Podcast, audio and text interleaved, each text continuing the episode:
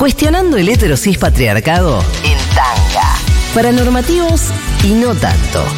Lucas Fauno en Segurola y Habana.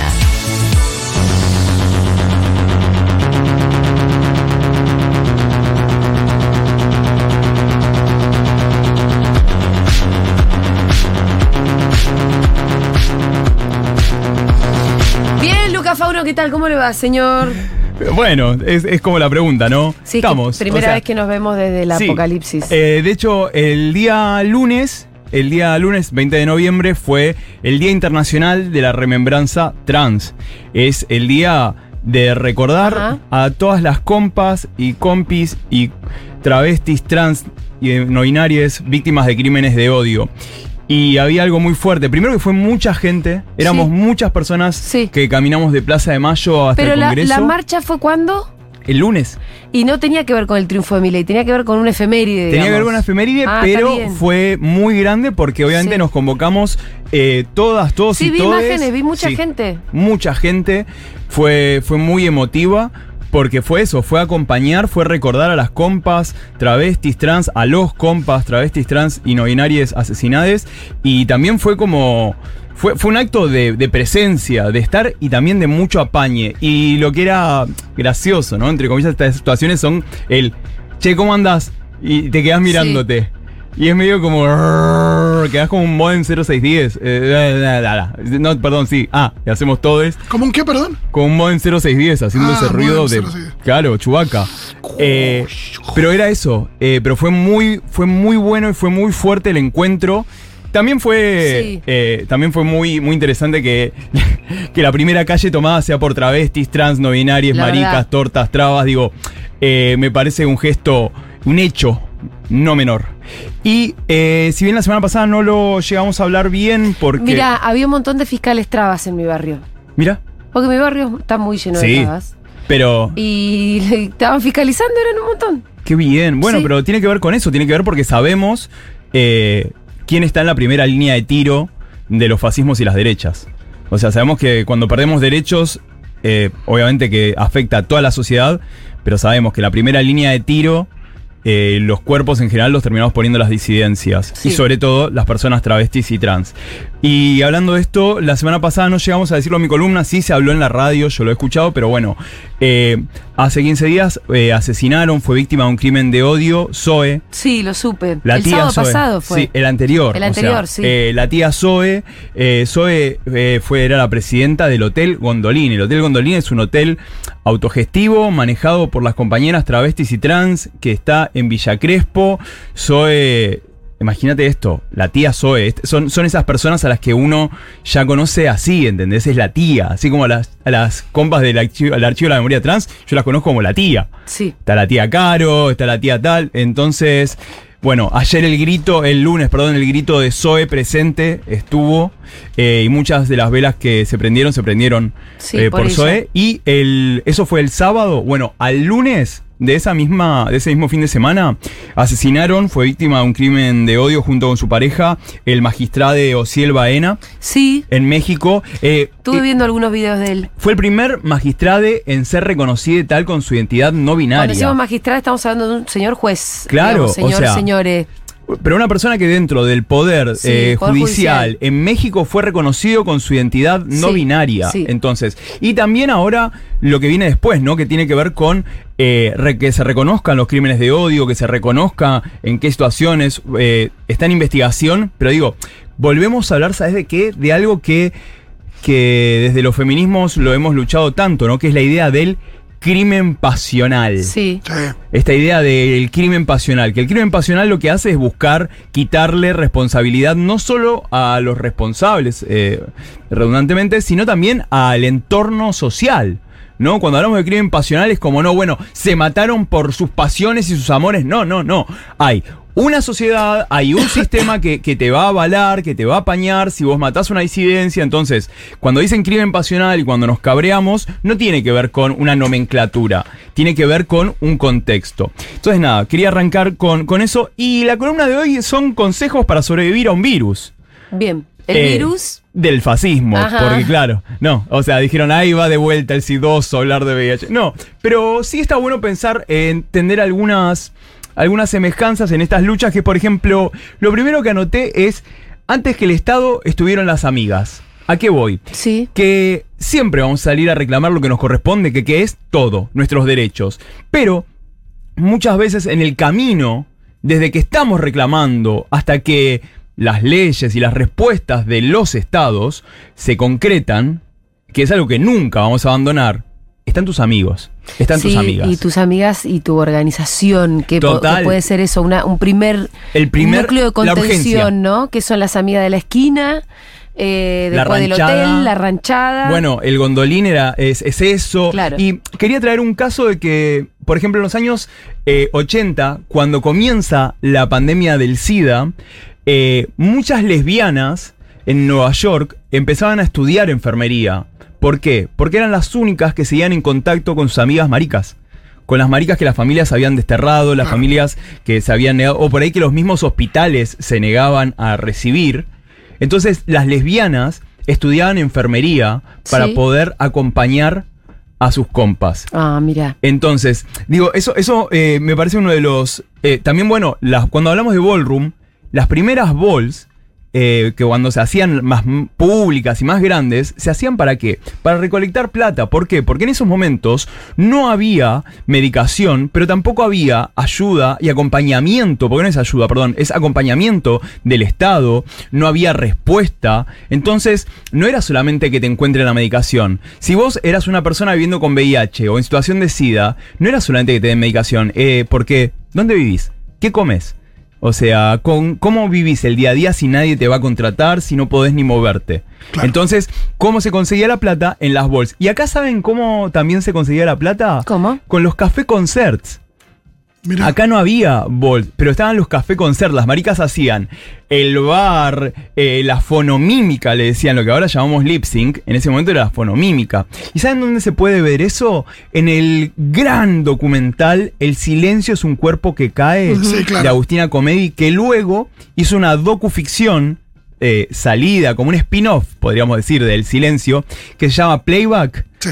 eh, en la cual hablan también de estos. ¿Y qué era eso? Era, che, la amiga tal eh, es- tiene VIH, está en situación de SIDA, lo que sea, y tenemos que pagarle la comida, el techo, los pañales, el acompañamiento. Bueno, ¿qué hacemos? Porque además somos maricas. O sea, tampoco tenemos gran laburo. Bueno, loca, hacemos en el bar de tal, se hacía este show. Entonces, antes que el Estado, mientras seguimos reclamando al Estado, están las amigas. Ese me parece que es algo, ahora es como uno de los momentos de volver a esos. Dos, tus ídolos deben dar respuestas políticas.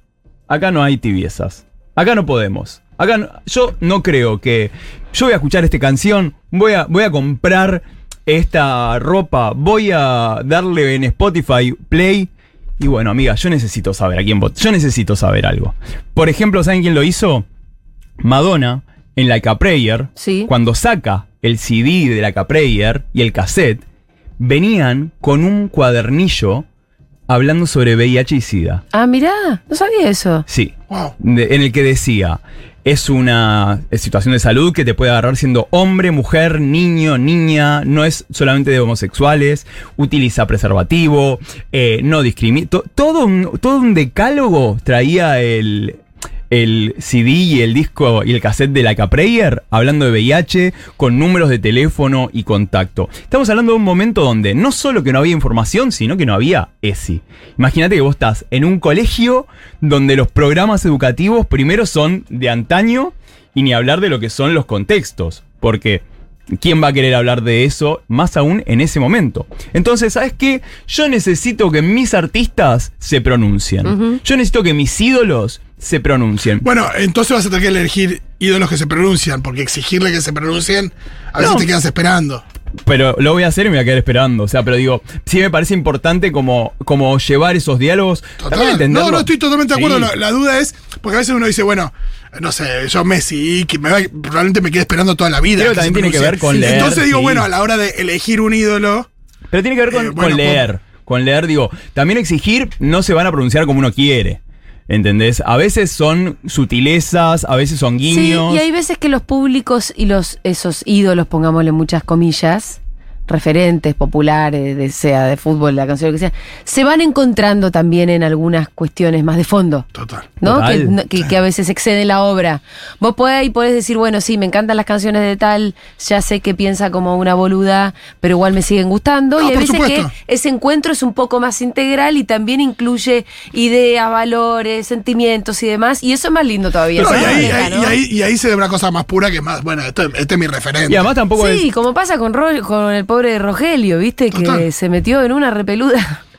y vieron que arranca el show diciendo a esa gente que dice, ¿lo vieron? No, no, vi que. Ah, ¿no viste? Ti- Tipo, empieza con un video diciendo a esa gente que dice me gustan las canciones y el show de Roger Waters, pero no me gustan sus posicionamientos políticos. Les digo, fuck off, como váyanse a la mierda. sí. Y hay algo, el otro día en la canción Sin Fin, cuando tocaron en el auditorio de Belgrano, Sí, sí. eh, de repente un pibe, y obviamente estábamos a horas del balotage y, y- y Seba Sí, sí, sí. hablaba mucho de política en el show y todo, obviamente. Y un pibe de repente dice, toca las canciones, viste, como no sabía que esto era un acto político. Y ahí nos van a decirle, mira, amiguito, ahí está la puerta. Total. Ahí está la puerta, porque también está la exigencia de Mirá. no pronunciarte. No, claro, que es muy decís, la exigencia de pronunciarse, ojo, porque puede llegar a tocarse con la exigencia de no pronunciarte y sobre esa es donde Roger te dice fuck off Sí. y en todo caso Seba Furman o no se lo dijo, Sí, sí, pero sí. yo te- le diría, mira, ahí está la puerta. Mirá. Esto sí es un acto mirá, político. Pasó sí, algo, claro, eh, estamos de- hablando de Charlie De García. acá el balotaje y Pero demás aparte es. somos nosotros. Claro, ¿dónde viniste? ¿Qué sé yo? De última enterate. Por ahí, an- antes de vender las entradas, vamos a tener que decir, miren, Sí, sí. Acá se habla de política. Tipo, la- eh, letras explícitas de política. Claro, qué sé eh, yo. co- eh, No, y- Politic warning. Eh, no, eh, sí. y vos no te podés quejar, digo, también como público cuando a uno se. Cuando O a lo sumo, dice- si te vas a quejar, bancate lo que se viene. Porque, ¿sabes qué? Porque ni siquiera tiene que ver con el artista, ¿eh? La persona está al lado tuyo, probablemente Sí. te mande a cagar. Porque, digo, quien está ahí, está, digo, se, eh, eh, acá Adam Smith se cagan todo. Acá hay una mano invisible que lo regula todo y que es el de al lado te va a putear. ¿Sabes dónde pasó esto también mucho de acá al domingo, sobre todo? En Grinder. Ajá. En Grinder Ah. éramos muchas las que teníamos en el, viste que vos eh, pones tu nombre, tu nombre, tu descripción, lo que buscás ahí Sí. al toque con unos pocos caracteres y entraba perfecto el dame masa Ajá. con una urnita. Y obviamente Y doble S. eh, sí, y no sabes, claro, dame, dame masa y la urna. A mí igual me, me he comido unas puteaditas, pero eh, eh, he ahí estado fuerte. Otro consejo para sobrevivir a este virus, el del fascismo, escriban manifiestos. Ajá. Es el momento de ponerle épica. Es el momento de decirlo todo. Eh, y yo no encontré algo que, que me gustó mucho. No sé si vieron, eh, bueno, en mis redes subí este texto que durante mucho tiempo le fue achacado a Haroldo Conti. Y no es de Haroldo no. Conti. eh, Hay mucho de eso, ¿viste? Sí, sí, sí. El otro día de quién leí un poema que no era de. no, el de Conti fue, fue ese que, que estuvo ahí, que era el de. En caso de Zafarrancho, o sea. Es el mismo, creo. Ese creo que es. Ah, ese sí. Ese. No es Haroldo Conti. No, no es Haroldo Conti. No, es hecho- eh, era un dramaturgo. Ahora no me Sí, es un dramaturgo, ahí lo pongo, pero yo lo, lo subí, o sea, el lunes antes de ir a la marcha fue sentarme y decir, bueno, Mm. en el patio, una buena musculosa que me quedaba fabulosa, porque, claro, uno, ¿Qué uno- tiene que ver la musculosa con el poema? no, lo bueno tiene que que, estaba sí yo, que- tiene que, Ah. claro, él tiene que deslizar. no que iba a subir tipo algo, tipo todo bien, con- chicos, la militancia, por eso subí mis fotos en culo, sino que... Me encanta bien. que ya es de Paco Urondo y de Haroldo Conti. Claro, ya Ah, hay Paco mucha Rondo, confusión. Haroldo Conti. Pero no es ni de Paco no. Rondo ni de Haroldo Conti. Es de Alejandro Robino. Así que instrucciones para capear el mal tiempo. Eh, me parece, tipo, también, eh, el arte y, y encontrarle esa manera, me parece que siempre ha sido nuestro gran. Nuestra yegua de Troya más bella que hay, que es hermoso poder hacerlo así. Pero, ¿sabes qué? En el 83, eh, en Denver, que fue la reunión, fue la Conferencia Nacional de Salud de Lesbianas y Gays, había un problema que era que a todas las personas con VIH y SIDA, primero que los hoteles no las querían recibir, segundo que los hoteles y los lugares de conferencias no les permitían poner en los banners o en los flyers que se iba a hablar de VIH y SIDA. O sea, estamos hablando del año 83. Eh, y en ese encuentro se escribieron los principios de Denver, que era por primera vez las personas viviendo con VIH y SIDA, diciendo, che, yo no quiero que me llamen ni enfermo ni víctima. Sí. Yo soy una persona con VIH, soy una persona con SIDA. Y ahí nacen. Y contaban que en ese encuentro, en esa conferencia, la mayoría de las. de, de todo lo que fueron los. Eh, estos principios y demás en relación a VIH y SIDA se, las, se tuvieron que escribir con... eh, con las voces de las personas directamente desde las habitaciones del hotel porque no podían salir, porque estaban en situaciones de salud realmente deplorables. Entonces, de vuelta, es el encuentro y es eso, escriban manifiestos, Mm. eh, tírenlos en YouTube, en TikTok, entendamos estas redes también y me parece que, que amerita esa épica. Y además de manifiestos, y esto lo digo yo, es al troll argumento. No respondan al troll eh, individual. Se le responde al argumento. Ajá. ¿A qué voy? Nosotras, nosotros que somos comunicadores y demás, tenés, como hemos tenido domingo, lunes, 300 mensajes, 400, 500 puteándote. Bueno, condensa. ¿Qué te están diciendo? Vayan a laburar. Bueno, se responde macro. Se responde al vayan a laburar. No a. Yo igual a un par le puse. Sos feo. es exactamente lo contrario a lo que acabas de decir que Claro, hacer. pero eso no lo hagan, porque yo me pasé de. de Hola, cara de verga, tenés cara de verga. sí, no, no. Los no. argumentos, Yo era más del sos feo, no te agarró la tintura, etcétera. Y no, no. Te estás quedando pelado, cara de verga. Claro, sí, avísame si tenés algún buen tip, porque yo también. Pero no, digo, es importante ir contra el argumento. No sé, como cuando acá respondimos que yo le decía, che, un montón de las cosas que me insultan es, te pagamos la medicación. Bueno, la respuesta cuál es? No, es un sistema de salud pública, si no existe, te ataca a vos. Digo, hay que ir al Bueno, me argumento. encanta porque también hay una cosa de, de las cosas que uno podría pagarle a otro. Sí.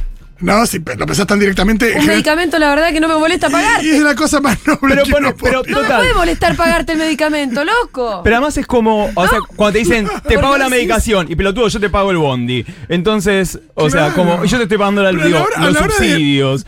Porque en general. Hay, hay un millón, digo, que hay un millón de cosas para, digo, quejarse de las que pagamos antes de la Sí, la verdad. Total, pero digo- Es verdad, Rolo. Pero si no va, o sea, pero Porque sabemos se que. gasta en boludeces. Se gasta en No, boludeces. claro, sí. Por sí, ejemplo, la casta, porque Milei sigue cobrando su sueldo y demás. Pero digo, por eso me parece importante ir más que a responder, y a veces es muy tentador responderle al troll, no. Respóndale al argumento e incluya y sepa que, che, eh, no sé, a mí me daría de a las pocas que puteé le decía, perdón, no te voy a- puedo responder porque sigo luchando, porque sigamos teniendo derechos que incluso te benefician a vos. Así que no puedo responderte. Entonces, vayamos por eso. Cinco. Discuta con los amigos, es momento de pelearse.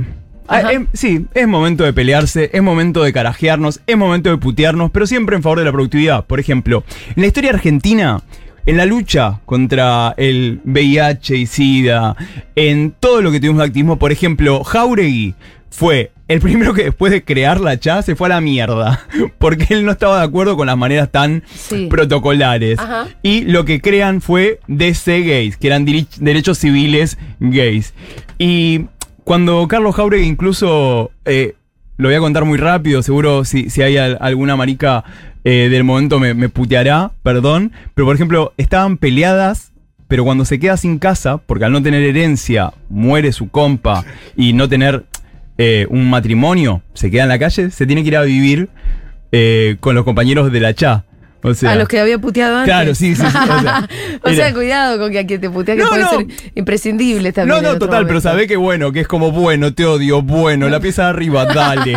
O sea, y es eso, o sea, putéese con los amigos porque para eso estamos, porque al final del día es como, te odio, te detesto, nos mordemos, dale. Amiga, necesito un techo, vení, pero cara de culo, listo. Eh, pero digo, es eso, también encontremos en el desacuerdo las maneras de abordar todas las estrategias, porque de repente llegó un momento en el que eran varias las organizaciones buscándole una respuesta al VIH. Y no tenemos que estar de acuerdo, eso también. O sea, lo único que, nos- que tenemos que estar de acuerdo es en saber cuál es el objetivo, que en ese momento era conseguir las medicaciones, derechos y más. Pero digo, está bien putearse con un amigo. Seis, el último consejo por ahora.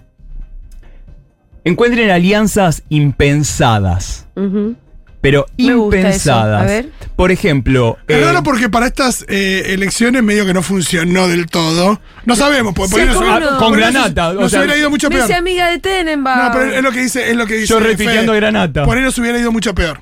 Sin esas Sí. alianzas impensadas. Así que Sí, perdón, claro. que total, sí. pero digo, por eso, No las podemos alianzas- decir, uy, no, al final no funcionó. No, no, tenés O sea, las alianzas son impensadas, por ejemplo, lo, esta, una película que hemos charlado mucho acá, Fito, Pride, Orgullo. Claro, sí, es verdad, una gran alianza impensada. Una alianza impensada fue durante eh, la lucha del VIH, eh, hubo una alianza que fue entre los obreros mineros de Gran Bretaña con los movimientos LGBT. ¿Por qué? Ah. Porque antes de eso, antes de la aparición del VIH y SIDA, eh, se había dado esta alianza entre las personas LGBT que estaban juntando fondos para los mineros que le estaban haciendo la huelga, ¿saben a quién? A la amiga de Milley, a Thatcher. Sí. Ah, mira. Está buena la peli, está muy. Pride. ¿Cómo se llama la peli? Pride, Es- es, Orgullo. sobre esa alianza. Sí. Exacto. Es, ese peli, eh, un par de gotitas de Full Monty de Billy Elliot. Ay, sí te iba a decir, claro. Sí, ese palo, ¿no? Palo eh, clase Ese- trabajadora inglesa, Tengo conflictos sociales. Sí, sí, tiene ese, tiene ese cepo, ese, ese, ese filtro medio sepia. O sea, que te juro que es tal cual. Pero eso, buscar. Sí, no ves, no ves un rayo de sol en toda la peli. No, obvio, todo, todo brumoso. Eh, pero por ejemplo, Claro, acá. siempre nublado, ¿no? Yo me acuerdo en uno de los primeros movimientos así, cuando uno va entendiendo y buscando y dialogando sobre activismos y aprendiendo. Me acuerdo cuando me dicen, cuando fue el caso de, po- por aborto, de la chica Belén. Sí. Me acuerdo que me dicen, yo estaba haciendo una de las primeras notas, ahí como dando mis primeros pasitos más en, en periodismos más abiertos, y le digo, ay, ¿quién, ¿quién la defiende? Abogadas católicas por el derecho a decidir. Claro. ¿Qué? Toma. ¿Se acuerdan el revuelo que se armó cuando lo pusieron de jefe de gabinete a Mansur? ¿Querés acordarte de eso, Julia? ¿Se acuerdan? Ah, me acuerdo, yo me acuerdo. La humedad sumo. Sí, Las sí, marchas claro. de Moyano por el eh, impuesto a las ganancias. ¿Se acuerdan? Esos No. problemas, que vengan esos problemas. Que venga. ¿Se acuerdan? Pero bueno, es eso. Argentina. No, y además hoy me acordaba, ¿no? Porque yo no, Sí. que- no quiero chicanear a nadie, pero solamente para ser más inteligentes en un futuro. Sí. Sí. Vos me contabas que Pablo Viró, de los pilotos, Sí. estaba diciendo, eh, antes de privatizar aerolíneas van a tener que matarme. Sí, algo así dijo. Yo, digo, Viró era uno de los más combativos en la época en la que Aerolíneas estaba casi recién privatizada. Mariano Recalde Recién, al eh, mando. no, re- eh, desprivatizada. Perdón, claro, eh, Estatizada. desprivatizada. eh, Mariano Recalde al mando y sindicatos que le hacían la vida prácticamente imposible cuando se quería empezar a sanear un poco más Sí. la empresa. Y uno de los más combativos era Pablo Viró. Es que me parece, Julia. Entonces ¿sabes hay qué? que ser un Sí. poco más inteligente en las alianzas. Pero ¿sabes también. qué? Con la palabra- Hacer lectura de, de- Sí. de momento, hacer lectura de también. Estratégicos quiénes- me parece la Por eso, palabra. pero ¿quiénes son tus enemigos? ¿A dónde podrían llegar? Bueno, pero ahí es y, donde te y- y digo. pensar un poco mejor, ¿no? La- Pero- Ahí es donde te vuelvo al 5, Se vuelve. que es peleate con tus amigos. O sea, pero sabes que al final del día tenemos el mismo objetivo. O sea, caguémonos a puteadas. Digo, podemos no estar de acuerdo. ¿eh? No, no es que tenemos que ser un bloque uniforme. Puteémonos, pero repensemos las estrategias. Digo, el yuteo no nos ha llevado a buenos lugares. Y si bien tengo, he tirado estos seis consejos, el, bueno, el domingo fue un día fuerte para todas, para todos, para todos. Y yo, cuando iba caminando por afuera del búnker, una de las cosas que, que más eh, pensaba y con la que me quiero quedar para cerrar eh, esta columna es, es con algo utópico que cuando se lo digo a mis amigos me dicen, es imposible, y le digo, los imposibles siempre fueron nuestra meta y a por ello vamos, ¿no? Pero ¿saben qué es? Eh, y sobre todo lo digo como, como hermano mayor de travestis y de no binarias y amigo de tortas, maricas, trabas y más. Dentro de cuatro años, que sigamos estando los mismos y más, pero que estemos todos, que no nos falte nadie. Yo sé que es re difícil y sé que es una utopía, pero que no nos falte nadie, que, que, que en las marchas no, no nos falte ninguna compa, que ninguna cuerpa quede en el camino. Gracias, Lucas Fauno. Porfa.